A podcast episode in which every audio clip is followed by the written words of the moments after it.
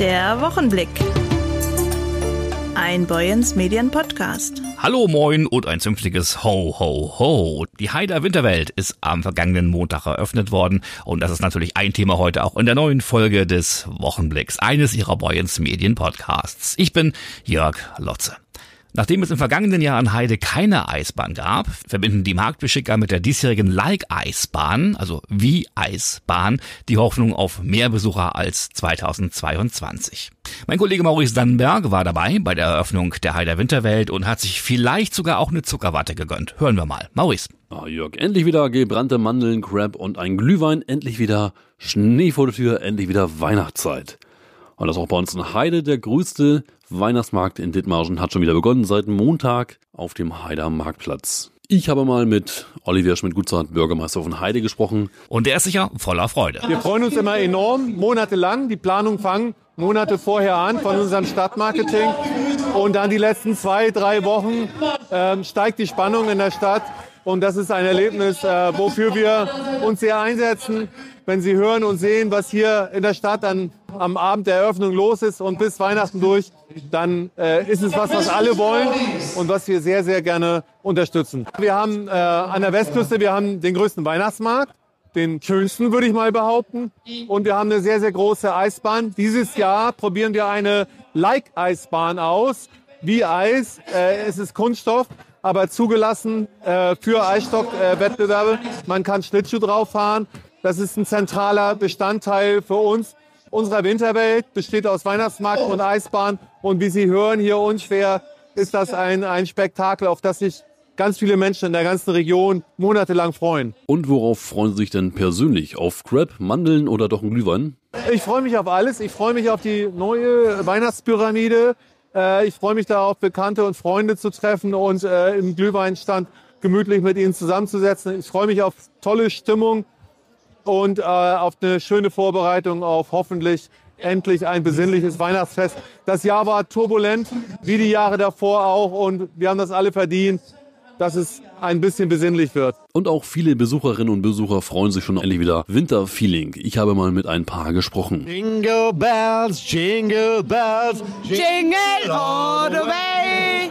Oh, what fun it is to ride in the light open sleigh. Hey! Jingle bells, jingle bells, jingle all. Ich freue mich so hier auf dem Weihnachtsmarkt in Heide. Eisstockschießen mit dem MTV-Platz, dass der gewinnt dieses Jahr. Der Weihnachtsmarkt ist so super. Der Glühwein schmeckt unheimlich. Meine Freunde sind hier auch gut aufgehoben. Wir freuen uns einfach hier auf dem Heider Weihnachtsmarkt. Wir haben eine Pyramide, die vor letztes Jahr noch in England war, auf, im Hyde Park. Ich glaube, das ist ja kaum noch zu toppen. Ist auf jeden Fall super. Dazu wieder unsere Eiswelt mit dem Eisstockschießen. Wahnsinn toll. Es ist einfach nur toll und es ist super, einfach nur hier zu sein. Ich würde jeden Tag herkommen, wenn ich könnte. Wie jedes Jahr ist das wieder ganz toll, alles aufgebaut hier, auch mit der Pyramide. Wunderschön. Und äh, Eisstockschießen ist mal wieder anders mit der neuen Bahn. Wir sind gespannt. Wir freuen uns, dass wir hier von der Freiwilligen Feuerwehr Weddingstedt in diesem Jahr beim Eisstockschießen äh, teilnehmen dürfen. Toll, dass es wieder losgeht. Endlich wieder Glühwein. Eisstockschießen läuft auch wieder. Also besser kann es auch nicht gehen. Am meisten freue ich mich mit meinen Kameraden hier Glühwein zu trinken. Ja, wir sind hier Spaß zu haben und dass wir demnächst mitspielen können hier und freuen uns sehr drauf. Ne? Ähm, ich freue mich schon das ganze Jahr immer auf den Weihnachtsmarkt und ich bin sehr froh, dass es wieder losgeht. Und ich hoffe, dass es keine Pausen mehr gibt. Ich freue mich auf den Weihnachtsmarkt, auf das Eisstockschießen und auf After Eight mit Kakao. Endlich wieder Weihnachtsmarkt hier, endlich wieder Glühwein. Ich sag nur Glühwein, Eisstockschießen, Schlittschuhlaufen, die Riesenpyramide, Feeling, die Atmosphäre und natürlich der Duft von gebrannten Mandeln. Ja, wir kommen hier vom Adlerschiffe-Team aus Büsum, Reederei Radar, wollen hier unser Glück versuchen beim Eisstockschießen und hoffen, dass wir nicht Letzter werden. Ja, wir sind hier jetzt beim Eisstockschießen äh, in Heide und als Süderholmer Haudegen wollen wir endlich mal äh, die Geschichte hier gewinnen nach ein paar Jahren, um endlich mal ordentlich feiern zu können. Ja, ich äh, freue mich auf den Weihnachtsmarkt hier und äh, gemeinschaftlich dann den einen oder anderen Glühwein zu verhaften. Es gibt jede Menge Glühwein und es sind nette Leute. Endlich wieder frische Krebs und Weihnachtsstimmung. Ja, hallo, mein Name ist Gino Teves. Wir arbeiten hier, ich und mein Vater arbeiten hier in Heide auf den schönsten Weihnachtsmarkt der Westküste in der Creperie Angelique. Und wir verkaufen hier schon seit 40 Jahren im Familienbetrieb Krebs und freuen uns, diesmal wieder dabei zu sein und hoffen auf gutes Wetter. Ich freue mich auf den Weihnachtsmarkt, auf die vier Donnerstage bis Heiligabend und auf die vier Freitagmorgen danach. Wir freuen uns auf unsere Glühweinbude, die wir schon von, von früher kennen. Endlich wieder Eisstock schießen. Ich freue mich. Und Glühwein trinken. Na, natürlich auch. Vor die Spur muss man erstmal einen trinken. Ohne Schuss geht nicht. Endlich wieder auf dem Heiler Weihnachtsmarkt. Glühwein trinken mit den Freunden. Endlich Weihnachtszeit. Na, wenn man da keine Lust bekommt auf einen Bummel über den Heider Weihnachtsmarkt. Bei mir hat's auf jeden Fall geklappt. Dann sehen wir uns da vielleicht ja sogar die Tage. An einem oder vielleicht auch an mehreren. Dankeschön, Maurice Dannenberg. Die Erinnerung an die schreckliche Tat ist auch etwas mehr als ein Jahr später überhaupt nicht verblasst. Im Oktober 2022 hatte ein Mann seine Ehefrau in der Heider Innenstadt auf offener Straße erschossen, vor den Augen des gemeinsamen Sohnes. Der Prozess vor dem Landgericht Itzehoe läuft weiterhin. In der zurückliegenden Woche gab es den nächsten Verhandlungstag und dabei wurde bekannt, dass der Prozess sich insgesamt noch deutlich länger hinzieht als gedacht. Das Urteil, das eigentlich noch im Dezember jetzt fallen sollte, ist nun erst für das kommende Jahr zu erwarten. Wie ist denn der Stand der Dinge? Staatsanwältin Maxi Wanzen. In dem Verfahren sind die wesentlichen Zeugen bislang gehört. Es besteht an einige Zeugen noch Nachfragen, deswegen müssen diese nochmal geladen werden. Im Übrigen ist aber auch noch die In-Augenscheinnahme insbesondere von Tonbandaufnahmen erforderlich, um jetzt das Ermittlungsergebnis bzw. das Ergebnis der Hauptverhandlung abzuschließen. Die Staatsanwaltschaft wirft dem Angeklagten, der weiterhin in U-Haft sitzt, nicht nur den Mord aus niederen Beweggründen vor, auch eine Vergewaltigung aus dem März 2022 wird dem 55-jährigen Aserbaidschaner zur Last gelegt. Er muss laut Staatsanwältin Maxi Wanzen mit einer lebenslangen Haftstrafe rechnen. Am 11. Dezember wird der Prozess fortgesetzt. Wir halten Sie natürlich weiterhin auf dem Laufenden hier in diesem Podcast, aber natürlich auch in den gedruckten Zeitungen von Boyens Medien und online unter boyens-medien.de.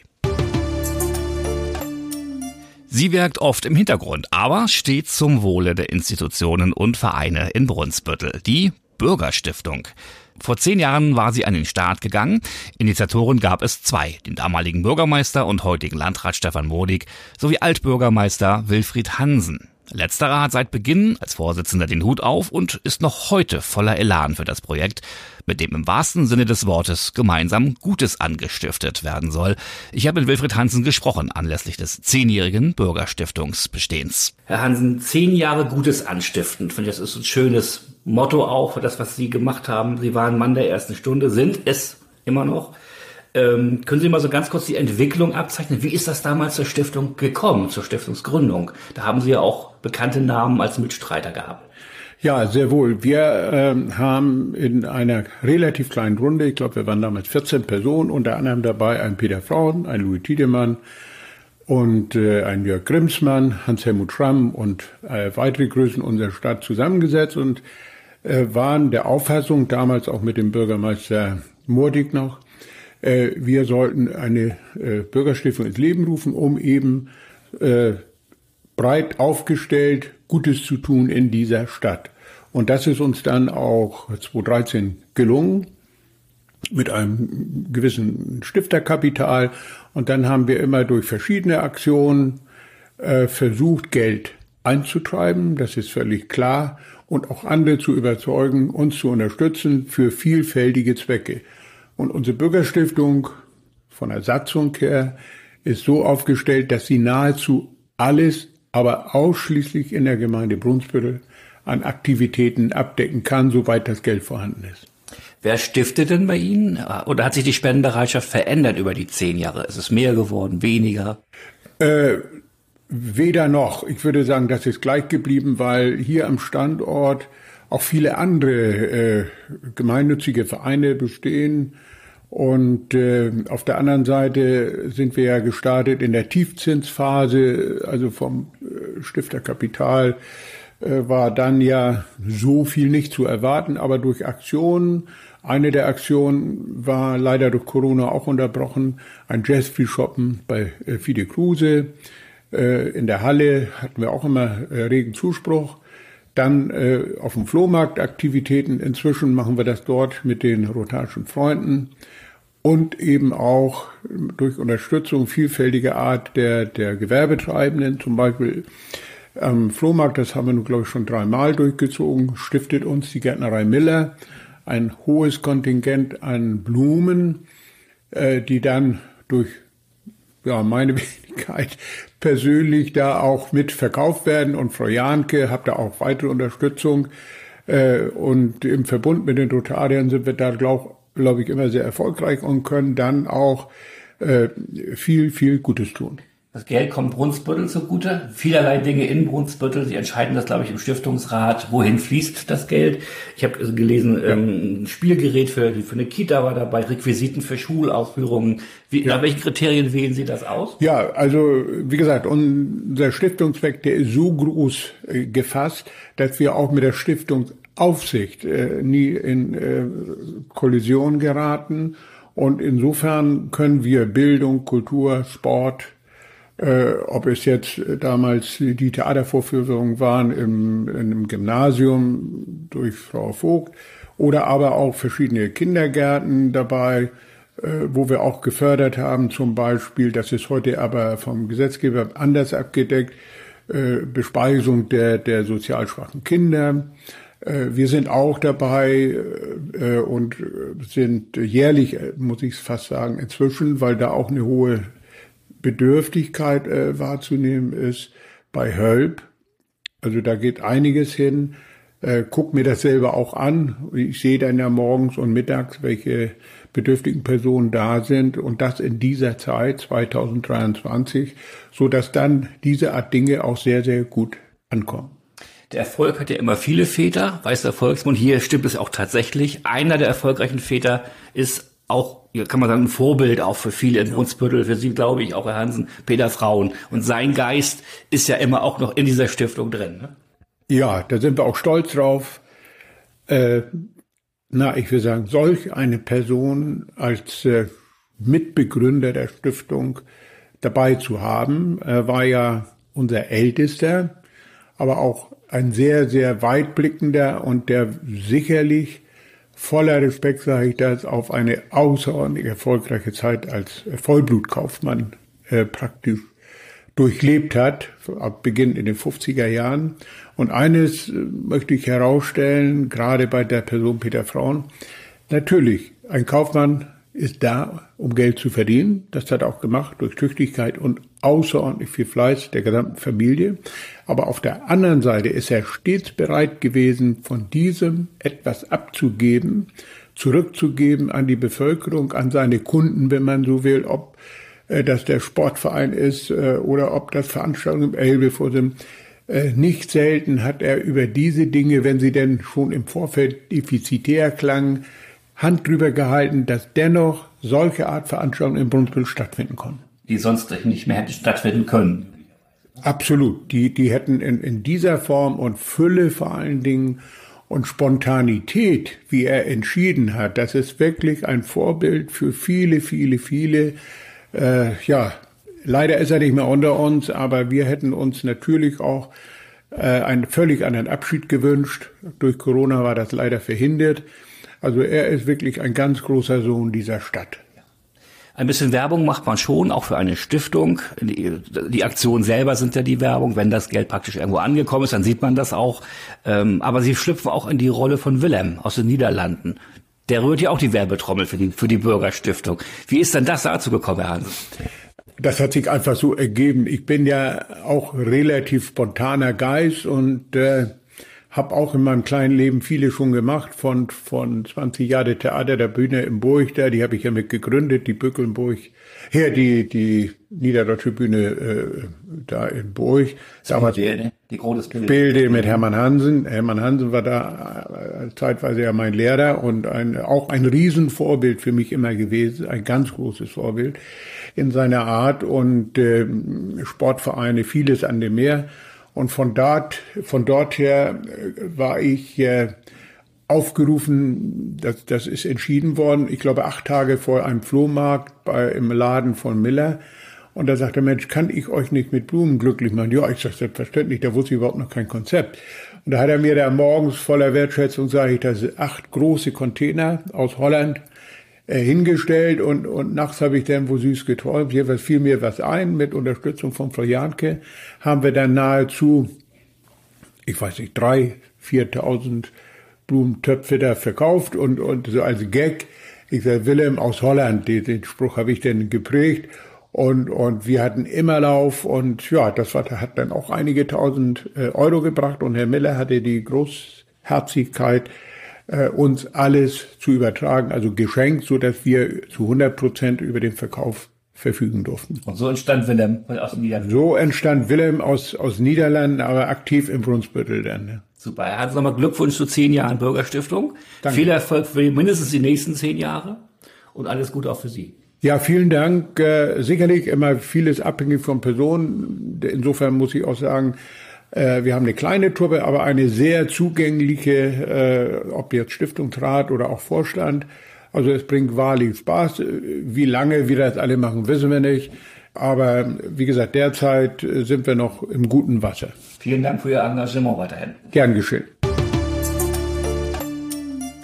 Schalte und walte ich wieder, nicht meines Abends, sondern ich schalte rüber ins Studio 2 zu Maurice Dannenberg und es geht heute um das Deutsche Rote Kreuz bei ihm. Nach Feuerwehr und THW bei mir heute ein weiteres wichtiges Ehrenamt, die DRK Bereitschaft Heide. Bei mir am Mikrofon heute Mareike Philipsen. Hallo Mareike. Hallo Maurice. Du bist auch Rettungssanitäterin. Was genau machst du denn bei der DRK Bereitschaft in Heide? Genau, ich bin Rettungssanitäterin und bin die Abteilungsleiterin des Sanitätswesens bei uns. Was ist genau die DRK Bereitschaft und wie groß groß ist die DRK-Bereitschaft? Ähm, unsere DRK-Bereitschaft ist ein Teil des Ortsvereins Heide. Das Orts, der Ortsverein bietet ja viele verschiedene ähm, Teile an, wie Seniorencafé oder halt auch unsere DRK-Bereitschaft. Wir sind halt die Einsatzeinheit des DRKs und sind Teil des Katastrophenschutzes und unterstützen auch an anderen Bereichen sanitätsdienstlich bei Großveranstaltungen oder unterstützen auch den örtlichen Rettungsdienst damit. Wir haben so ungefähr 80 Mitglieder zwischen 16 und 70 Jahren. Wir haben einen relativ großen Fuhrpark. Wir haben unterhalten acht Fahrzeuge, zwei Feldküchen und zwei Anhänger aktuell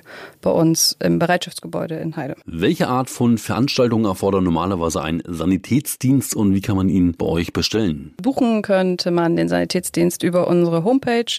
Dort gibt es ein Abfrageformular, das dann direkt an uns weitergeleitet wird. So kommen wir in Kontakt mit Veranstaltern.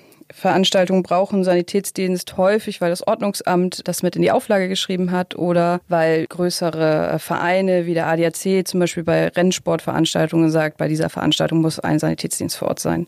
Manche Veranstalter ähm, nehmen den aber auch gerne so mit da rein, um eine gewisse Sicherheit zu garantieren. Ja, ihr seid nicht nur auf Heider Veranstaltungen zu finden, auch mal in Büsum oder in Albersdorf, oder? Genau, also unser Bereich ist so Norderdithmarschen von Büsum bis so Albersdorfer Gebiet. Da teilen wir uns das auch mit der Bereitschaft Albersdorf. Da übernehmen wir die größeren Dienste, weil wir halt eine größere Mannschaft sind. Aber wir unterstützen uns alle in den Bereitschaften gegenseitig ganz viel und kriegen dann zusammen in Dithmarschen eigentlich immer ganz viel hin. Ihr seid dann quasi die Ansprechpartner und Ersthelfer vor Ort. Genau, also wir haben, wir sind die Ansprechpartner, schätzen die Lage ein, machen die Grundbehandlungen, können auch häufig damit schon mal den Rettungsdienst entlasten und sagen, das ist jetzt nichts für den Rettungsdienst. Bei Großveranstaltungen stellen wir aber in der Regel auch selber einen RTW, der auch mal Patienten in die Klinik transportiert, wenn es dann sein muss. Und bei euch können auch schon Jugendliche einsteigen, das ist dann beim Jugendroten Kreuz, das geht schon im kleinsten Kindesalter, oder? Genau, unser Jugendrotkreuz ist für Kinder ab sechs Jahren und geht dann offiziell bis 27, wobei man mit 16 auch in die Bereitschaft übertreten kann. Was macht man denn genau im Jugendrotkreuz? Also die Jugendlichen sind viel für die Gemeinschaft da, also sie lernen das Miteinander, sie lernen eine gewisse Sozialkompetenz, lernen aber auch schon Erste Hilfe.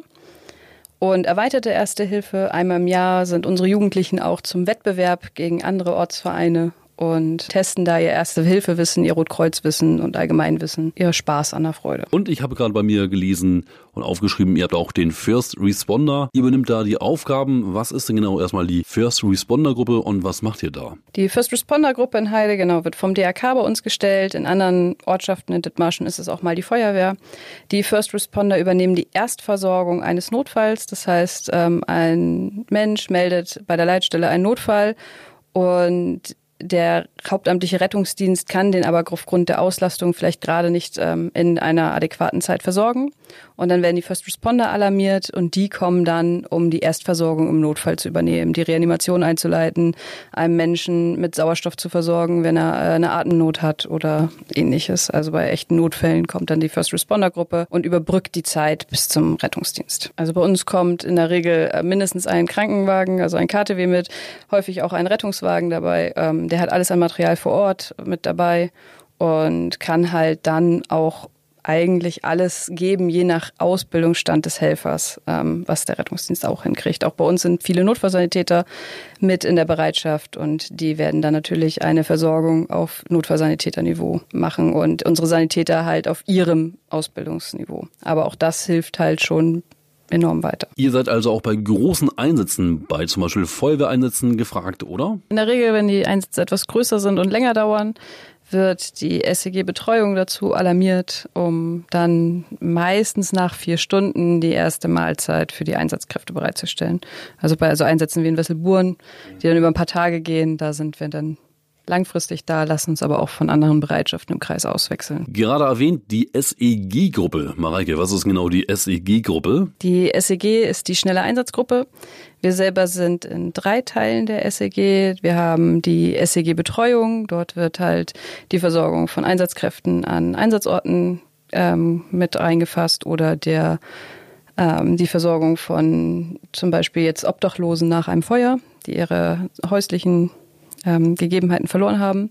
Dann sind wir Teil der SEG Führungsunterstützung. Dort geht unsere Führungsgruppe bei mittleren Großschadensereignissen mit dem Rettungsdienst in den Einsatz, um dort den organisatorischen Leiter zu unterstützen bei der Organisation der der Einsatzstelle und wir sind Teil der SEG Rettung und gehen bei Großschadenseinsätzen dann als komplette SEG mit raus und unterstützen den Rettungsdienst mit einem Behandlungsplatz oder einer Patientenablage und auch mit Transportkapazitäten. Die DRK-Bereitschaft, ein wichtiges Ehrenamt. Wie kann man bei euch eintreten, mitwirken, wenn man nun Interesse gefunden hat? Also Voraussetzungen haben wir grundsätzlich, man müsste 16 Jahre alt sein für unsere Bereitschaft.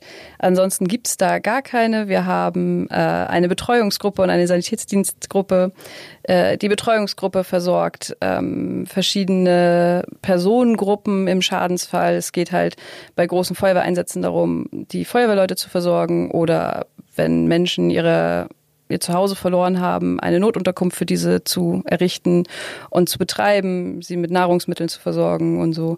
Da könnte man sich aktiv engagieren oder halt in unserem Sanitätsbereich als Sanitäter. Mitbringen muss man nichts. Bei uns gibt's alles an Ausbildung, Helfer Grundausbildung, Sanitätsdienstausbildung, Funk. Also ihr lernt dann alles vor Ort mit uns. Wir haben alle zwei Wochen Dienstabend auf Mittwoch. Die genauen Termine findet man bei uns auf der Homepage. Alternativ kann man uns auch jederzeit über Facebook und Instagram kontaktieren. Da gibt's eine Antwort und entweder trifft man sich mal so, um sich das anzugucken oder kommt direkt zum Dienstabend. Wir sind in der Poststraße 7 in Heide. Da findet ihr uns jeden zweiten Mittwoch auf dem Dienstabend und auch sonst sind häufig welche vor Ort und einfach anschreiben und dann werden wir da einen Termin finden. Das war Mareike Philipsen von der DRK Bereitschaft Heide. Vielen Dank für deinen Einsatz gerade am Mikrofon, aber auch immer dann, wenn ihr gefragt seid, zum Beispiel auch bei Feuerwehreinsätzen. Vielen Dank dir, Mareike. Schluss jetzt, der satirische Jahresrückblick. So heißt das Programm von Comedian Florian Schröder. Am 4. Januar ist er zu Gast in Heide im Stadttheater. Mein Kollege Maurice Dannenberg sprach dieser Tage mit ihm und fragte zum Beispiel, was wir denn erwarten können am 4. Januar im Heider Stadttheater. Hallo Florian. Hallo. Wie weit kennst du denn Heide? Ich kenne Heide von der Durchfahrt nach Sylt äh, aus Kindheitstagen schon, weil ich ja regelmäßig äh, auf Sylt Urlaub machte. Wir konnten uns das eigentlich le nicht leisten, waren aber größenwahnsinnig und sind trotzdem hingefahren mit der Familie. Und da weiß ich, Heide war so ein Ort, wo klar war, wenn du da mal bist, dann ist es wirklich gar nicht mehr weit bis auf die Insel. Das mag sich aus Haider Sicht anders darstellen, aber wenn du aus Lörrach kommst, also von der Grenze zu Basel und schon eine Nachtfahrt mit dem D-Zug hinter dir hast, dann ist Heide fast Sylt. Apropos Sylt, ich weiß, du hast keinen Führerschein, richtig, oder? Ja, das ist richtig. Sylt, Heide, Sylt, auch die ist nur erreichen, zu erreichen mit der Bahn. Wie weit bist du denn Bahn erfahren und wie weit äh, fährst du gerne noch Bahn? Ich fahre ständig Bahn, ich bin Hochbahn erfahren. Also es gibt, glaube ich, kaum jemanden, der Bahnerfahrener ist als ich, weil ich eben aufgrund der Tatsache, dass wir keinen Führerschein hatten, schon ganz früh nur Zug fuhr. Hm. Ich liebe es bis heute, äh, allerdings mit der großen Einschränkung, dass es in der Realität heute einfach keinen Spaß mehr macht. Und die Gründe dafür kennen wir alle. Ja, Schreik zum Beispiel. Das heißt, am 4. Januar kommst du dann mit der Bahn oder doch mit dem Auto nach Heide? Da komme ich mit dem Zug, äh, auf jeden Fall. Ich fahre immer Zug. Ähm, aber gleichzeitig habe ich als Backup immer äh, einen Techniker dabei, der fährt mit dem Auto. Das heißt, im Zweifel kann ich umsteigen. Ja, sehr gut. Apropos gerade 30 Jahre, du bist seit 30 Jahren nicht nur auf der Bühne, auch auf dem Fern- oder im Fernsehen zu sehen, auf dem Fernsehbildschirm. Wie weit hat sich denn das Fernsehen für dich verändert? Radikal. Also vor 30 Jahren war eine ganz andere Zeit. Ähm, da waren die Privaten ja gerade mal knapp zehn Jahre auf dem Markt. Äh, das war eine Zeit, in der ganz viel möglich war. Das ist heute auch so, aber heute ist es unter anderen Prämissen möglich. Heute geht es darum, dass man Formate macht, die in die Mediatheken passen, die ins Internet passen. Und das ist ja auch gut so. Und ich glaube, dass die Entwicklung heute eine ist, die dahin geht, dass das Fernsehen sich natürlich auch mehr verpflichtet, etwas gegen Phänomene zu tun, die wir damals gar nicht kannten. Also alles, was Fake News ist und ähnliches. Das heißt, das ganze Geschäft, die ganze Welt ist ein Stück ernsthafter geworden und das schlägt sich auch im Fernsehen nieder. Mindestens in dem Fernsehen, das es ernst meint. Hm. Du bist Autor, du bist äh, Moderator, du bist auch im Radio und auf der Bühne zu sehen und zu hören. Was magst du lieber? Im Fernsehen sein oder doch lieber auf der Bühne oder im Radio zu hören sein? Für mich gibt es da keinen Unterschied. Für mich ist das alles toll. Das sind ganz unterschiedliche Formen, sich zu betätigen. Es kommt ja auch noch Bücher dazu. Ich habe ja auch ein neues Buch unter Wahnsinnigen, warum wir das Böse brauchen. Das heißt, ich fühle mich in all diesen Medien zu Hause, deshalb bespiele ich sie. Und sie sind auch nicht vergleichbar.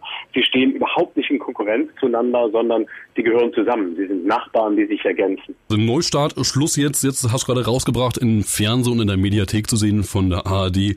Schröder darf alles. Jetzt hast du auch gerade eine Sendung gebracht über und quasi gegen die ARD, gegen das ZDF. Darfst du überhaupt noch alles, darfst du noch alles sagen? Äh, traust du dich noch alles zu sagen? Ja, selbstverständlich. Die Sendung, die wir da gemacht haben, ist ja der schönste Beweis, dass alles geht. Hm. Und es ist der schönste Beweis, dass man sieht, Kritik an den öffentlich-rechtlichen Medien ist in diesen vielgescholtenen öffentlich-rechtlichen Medien möglich. Das ist ja gerade der Luxus. Das heißt, alle die, die behaupten, äh, Moderatoren da kriegen ihre Texte von Politikern geschrieben, alles ist zensiert oder vorgeschrieben, sehen daran, das ist nicht der Fall. Mhm. Es ist alles möglich. Und an meiner Möglichkeit, alles zu sagen, hat sich dadurch nichts geändert. Hast du manchmal Angst, noch irgendwelche Wörter zu sagen? Jetzt auch gerade mal Nö. im Radio oder im Podcast, du machst ja auch Podcast. Hast du da Nö. Angst, was falsch zu sagen? Nein, überhaupt nicht. Ich weiß ja, was ich sage und dass Dinge auch mal schief gehen und dass man auch mal Dinge sagt, die man danach vielleicht bereut oder danach anders sieht, das gehört dazu. Wenn ich als Künstler, als Satiriker mich da zensiere, dann bin ich im falschen Beruf. Ich habe eine Verantwortung für das, was ich sage, aber natürlich mache ich wie alle anderen Menschen auch Fehler. Und ich mache sie hoffentlich. Das Ziel ist nicht, keine Fehler zu machen, das Ziel ist, sie rechtzeitig zu erkennen und zu korrigieren. Heute, heute kann man viel verfälschen, Fake News oder auch eben aus Podcast Teile rausschneiden. Hast du davor Angst von neuer Technik, von neuen Fake News, die einfach durch falsche Zusammenhänge gebaut worden sind? Also weniger, was meine eigene Arbeit angeht, weil solange ich lupenrein bin, äh, kann ich das immer zeigen und beweisen und äh, dann kann man mir da auch schwer einen Strick draus drehen.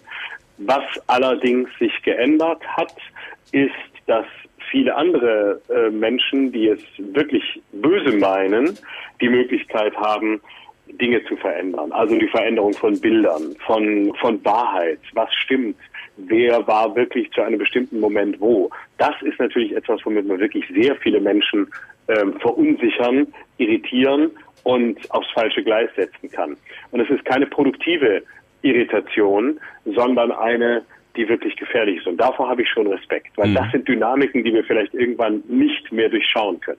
Florian, du hast gerade böse gesagt. Ja. ja. Warum wir das Böse brauchen, so heißt gerade dein neues Buch. Du bist auch Autor, Buchautor. Warum brauchen wir denn das Böse? Das Böse brauchen wir in dem Moment, in dem wir glauben, dass äh, alles, was dunkel ist, was schlecht ist, was gefährlich ist, nur außerhalb von uns ist. Das heißt, wir brauchen es, um uns selbst als die Guten zu fühlen. Aber das ist eben eine Lüge, denn wir müssen nicht gut sein. Wir müssen auch nicht perfekt sein. Wir können immer nur mehr oder weniger gut sein. Und mein Buch beschäftigt sich mit Menschen, die sich das Böse erlaubt haben zu tun. Also sowohl mit Straftätern, ein Sexualstraftäter dabei ist Mhm. dabei, aber auch mit Menschen, die gelogen haben, die ein Doppelleben geführt haben oder mit Rechtsextremisten. Das heißt, es sind ganz unterschiedliche Menschen dabei, die wir vielleicht als böse qualifizieren würden. Und ich versuche zu zeigen, anhand eines Buchs, das sehr nah am True Crime ist, warum diese Menschen wahrscheinlich gar nicht böse sind. Das heißt aber nicht, dass ich ihre Taten in Schutz nehme, sondern dass ich mir einfach nur angucke, warum sind sie so geworden, wie sie sind, was ist ihre Geschichte und was davon ist vielleicht auch in uns und was können wir über uns lernen, wenn wir uns sie angucken. Was ist genau das Böse jetzt? Du hast mal gesagt, es sei gar keine eigene Kategorie. Was ist denn das Böse überhaupt? Das Böse ist ein Spiegel unserer selbst. Das Böse ist ein Spiegel dessen, was uns Angst macht, was uns das Gefühl gibt, dass wir keine Kontrolle mehr haben, was uns das Gefühl der Ohnmacht gibt. Alles, was sich so sehr dem, was wir für gut halten, entzieht, dass wir keine Begriffe mehr dafür haben. Und dann suchen wir solche Krücken wie das Böse. Und im Moment leben wir eben in einer Zeit, in der wir wieder sehr stark in diesen Kategorien denken. Wir merken das ja auch an diesen ganzen Freund-Feind-Begriffen, Ukraine-Krieg, Israel und so weiter. Das sind ja alles Sphären, wo wir sehen, wie sehr dieser Begriff oder diese Begriffe im Schwange sind. Und mein Buch ist eigentlich ein sehr heiteres Buch, weil es das Gegenteil will, weil es das Böse zeigt, um es zu überwinden, um eine andere Form auch von Miteinander und Mitmenschlichkeit zu ermöglichen. Auch gerade der Ukraine-Krieg, auch der ist mit drin und involviert im Buch. Genau. Ich bin nach Litauen gefahren und habe dort einen Scharfschützen der Bundeswehr begleitet. Ähm, bei einer Annäherungsübung, das ist so eine Übung, die die häufiger machen, war dort mit ihm in der Kaserne und habe mir angeguckt, wie es ist, wenn jemand, dessen Auftrag es ist, das Land zu verteidigen, Deutschland zu verteidigen, wenn dieser Mensch aber zugleich jemand ist, der gelernt hat zu töten. Denn Scharfschützen sind dazu da, ähm, Menschen, die lange beobachtet sind, Terroristenführer oder ähnliche, auszuschalten. Was ist das? Was ist das für ein Mensch, der das Töten als Beruf hat? Und das Interessante war, dass er selbst sagte, seine größte Angst ist, selbst wirklich töten zu müssen. Das fand ich sehr spannend. Mhm. Ein ganz spannendes Buch. Wie lange hast du dran gearbeitet? Fünf Jahre insgesamt. Fünf Jahre Recherche und äh, fünf Jahre Menschen treffen und porträtieren, also eine sehr lange Zeit. Wahnsinn. Gerade im Handel erhält dich aber auch als Hörbuch zu hören auf zum Beispiel Spotify. Genau, so ist es. Was erwartet uns denn in Heide bei deinem Programm? Es ist immer nur derselbe Titel, aber es wäre natürlich schlimm, wenn ich am Ende dieses Jahres irgendwas aus 2022 oder 2021 erzählen würde. Ja. Das heißt, äh, natürlich ist es ein komplett neu gestricktes Programm anhand der Themen dieses Jahres. Da ist natürlich alles dabei. Da sind auch hier natürlich die düsteren Themen dabei, aber lustig erzählt. Aber es geht auch um sehr leichte Themen. Also es geht auch um sowas wie die Cannabis-Legalisierung, äh, die ja wirklich sehr lustig ist. Klar, wenn jemand wie Karl Lauterbach, der kein Salz ist, plötzlich Drogen legalisieren soll, dann ist da Komikpotenzial. Ähm, ich werde mich natürlich mit der aktuellen Haushaltssituation beschäftigen, mit dem Deutschland-Ticket, auch als Bahnfahrer sage ich eigentlich für sich, Deutschland-Ticket, schöne Idee, aber eben nicht mit dieser Deutschen Bahn. Also es wird ein sehr bunter, sehr lustiger Abend, auf den sich die Leute freuen können. Also du imitierst gerne mal Frau Merkel oder als Karl Lauterbach. Was sind so deine Lieblingsstimmen, die du machst, auch auf der Bühne vielleicht? Die liebsten sind immer die, die nicht ständig gemacht werden. Lauterbach ist natürlich einfach als Figur wunderbar, aber äh, auch so, mal, so jemand wie Christian Lindner ist natürlich sehr interessant, weil er so glatt wird und weil man immer glaubt, da ist nichts lustig dran. In meinem Programm kommt er ausführlich vor und es gibt mittlerweile viele Leute, die zu mir kommen und sagen, seit ich gesehen habe, wie du den machst, kann ich den gar nicht mehr angucken, ohne an dich zu denken. Und das ist das schönste äh, Kompliment, das man einem Parodisten machen kann. Perfekt, super. Ja, vielen Dank dir. Und dann sehen wir uns alle am 4. Januar wahrscheinlich in Heide im Heider Stadttheater. Genau, so machen wir das. Freue mich drauf. Florian, ich freue mich. Bis dann. Danke, bis dann. Danke, tschüss. Tschüss. Also rechtzeitig um Karten kümmern. 4. Januar Stadttheater Heide. Beginn ist um 20 Uhr. Zum Abschluss dieses Wochenblicks noch ein kurzer Hinweis in eigener Sache, liebe Hörerinnen und Hörer, liebe Leserinnen und Leser. Ab heute gibt's unser E-Paper. Immer schon ab 19 Uhr. Künftig heißt es also heute schon die Zeitung von morgen lesen. Alle Infos dazu in der Freitagsausgabe unserer Tageszeitung und natürlich auf boyens-medien.de. Und für alle, die noch kein E-Paper lesen, gibt's unser kostenloses Testangebot. Vier Wochen lang Digital Premium mit Zugang zu allen unseren digitalen Inhalten, inklusive dem neuen Vorabend E-Paper für 0 Euro. Klicken Sie doch mal rein, boyens-medien.de. Ich darf Sie ins Wochenende entlassen, das tue ich auch sehr gerne. Wünsche Ihnen viel Spaß bei allem, was Sie machen. Vielleicht, wie gesagt, heiler Weihnachtsmarkt. Ne? Gibt aber noch viele, viele andere Ideen. Die Redaktion heute für diesen Podcast hatten Andrea Hansen, Maurice Dannenberg und meine Wenigkeit. Ich bin Jörg Lotze und wünsche Ihnen eine schöne Adventszeit. Bis spätestens nächsten Freitag hier an dieser Stelle auf dieser Welle. Tschüss. Der Wochenblick. Ein Boyens Medien Podcast.